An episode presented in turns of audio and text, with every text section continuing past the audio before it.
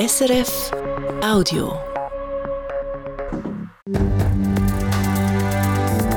SRF 1, jetzt mit dem Regionaljournal. Regionaljournal Zürich Schaffhausen. Laptops für Häftlinge, auch Zürcher Gefängnisse sollen digitaler werden. Fasnachtsärger in Zürich. Ein Extrazug nach Luzern ist heute am frühen Morgen leer ab dem Hauptbahnhof losgefahren. Am Mikrofon Hans-Peter Krienzi. Alles wird digitaler, auch Zürcher Gefängnis.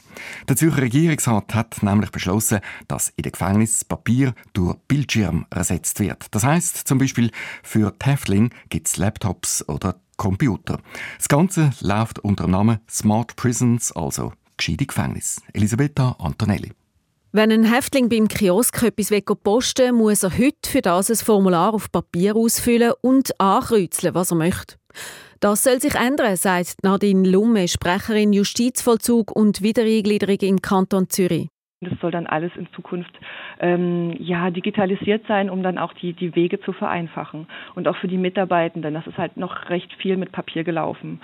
Und ähm, da findet eben die notwendige Modernisierung jetzt statt. Die Modernisierung, das heißt vor allem, dass alles digitaler wird. Für die Gefangenen und die Mitarbeitenden. Für das Projekt mit dem Titel Smart Prisons Zürich hat der Zürcher Regierungsrat grünes Licht gegeben, wie er heute mitteilt. Laut Nadine Lumme sechs alternativlos, dass die bisherigen Systeme ersetzt werden müssen. Konkret? Es wird nach wie vor keine Handys im Gefängnis geben. Es wird so sein, dass wir den Inhaftierten Laptops zur Verfügung stellen und äh, aber nicht jeder hat sein eigenes Laptop. Das ist individuell, auch je nach Haftsetting. Wir haben ja ganz verschiedene Institutionen. Wir haben äh, offenen Vollzug, wir haben Halbgefangenschaft, wir haben eben die geschlossenen Institutionen und je nach ähm, Institution, je nach Setting ähm, wird das individuell angepasst. Zum Beispiel im Massnahmenzentrum Uetiken, wo junge Erwachsene sind. Dort geht es auch um Berufsbildung und diese Leute müssen sich beispielsweise online bewerben Einen freien Zugang zum Internet gäbe es aber nicht. Das Projekt verfolgt zwei Ziele. Einerseits soll es für die Gefangenen nach dem Vollzug einfacher werden, sich wieder im Alltag zurechtzufinden und die Mitarbeitenden sollen entlastet werden. Die haben weniger Bürokratie. Das System sei sicher, sagt Nadine Lumme. Hacken können wir das nicht? Nein. Also die Gefahr ähm, sehe ich nicht, ähm, da die Softwareplattform als ähm, Teil der Gesamtlösung schon mehrfach erprobt ist, ähm, auch schon in verschiedenen äh, anderen Justizvollzugseinrichtungen im Einsatz ist. Also und Datensicherheit, Datenschutz ist uns extrem wichtig. Ein grosses Vorbild bei diesem Projekt war Finnland, wo das Smart Prisons Konzept schon umgesetzt ist. Kostet tut das Projekt 14,9 Millionen Franken und abgeschlossen sein soll es bis in 10 Jahren 2033. Mit dem sogenannten Urknall ist heute am frühen Morgen die Luzerner Fasnacht losgegangen. Etwa 40 bis 50 Fasnächtler aus Zürich haben den Moment allerdings verpasst. Grund? Der Sonderzug von der SBB ist zwar um 14 Minuten vor 4 pünktlich im Zürcher Hauptbahnhof abgefahren, allerdings haben die SBB vergessen, den Bahnhof rechtzeitig aufzumachen. All die Leute haben also nicht einsteigen. Zwei Fasnächtlerinnen haben sich gegenüber Blick online mächtig geärgert. Ich bin stinkhässig. Ich will nämlich am Viertel vor fünf in Luzern sein. Und extra sind wir so früh aufgestanden, dass wir pünktlich sind. Und was ist in Zürich? Typisch Zürich. Man kann sich nicht mehr darauf verlassen. Wir finden das eine Frechheit, dass erstens die nicht aufgemacht worden sind und jetzt ist kein Sonderzug rum. Und es geht nicht. Also super, oder? SBB, bravo.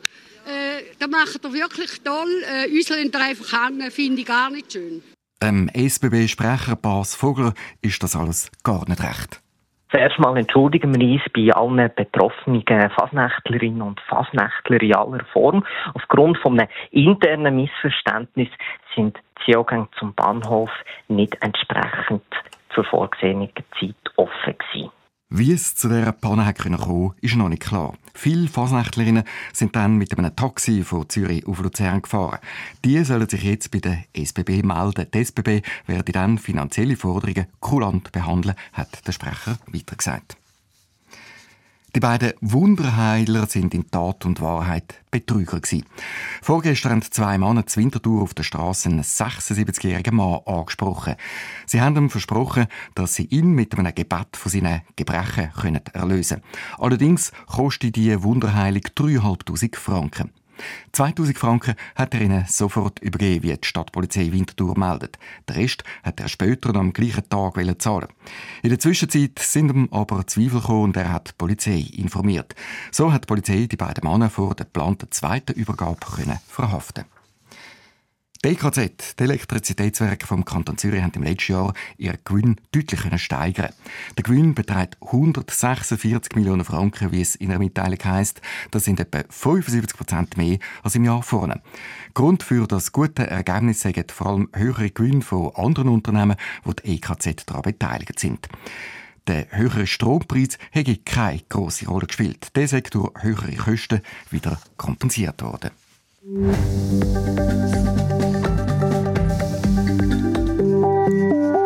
Dezember 1982. Das Leben vom Schaffhauser Severo Marchionni hat sich verändert. Für immer. In Zürich im Hallerstadion sind nämlich ACDC auftreten, das erste große Konzert vom dort 16-jährigen Severo. Und es hat einen Pakt.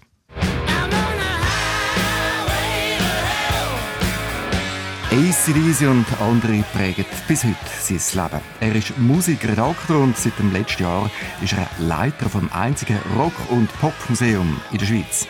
Wir sind ihn in seinem Museum besuchen, dort wo ACDC, Led Zeppelin, Prince und Co. daheim sind.